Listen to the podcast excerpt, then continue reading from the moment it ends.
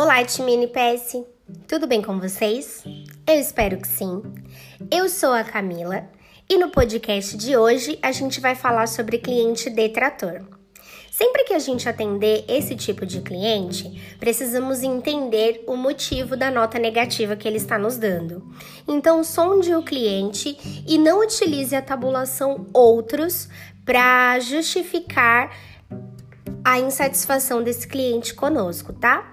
Sempre coloque ali até mais de um motivo que estiver desagradando o nosso cliente. E lembre-se, o objetivo da nossa célula é resolver a dificuldade do cliente e manter o nosso cliente satisfeito.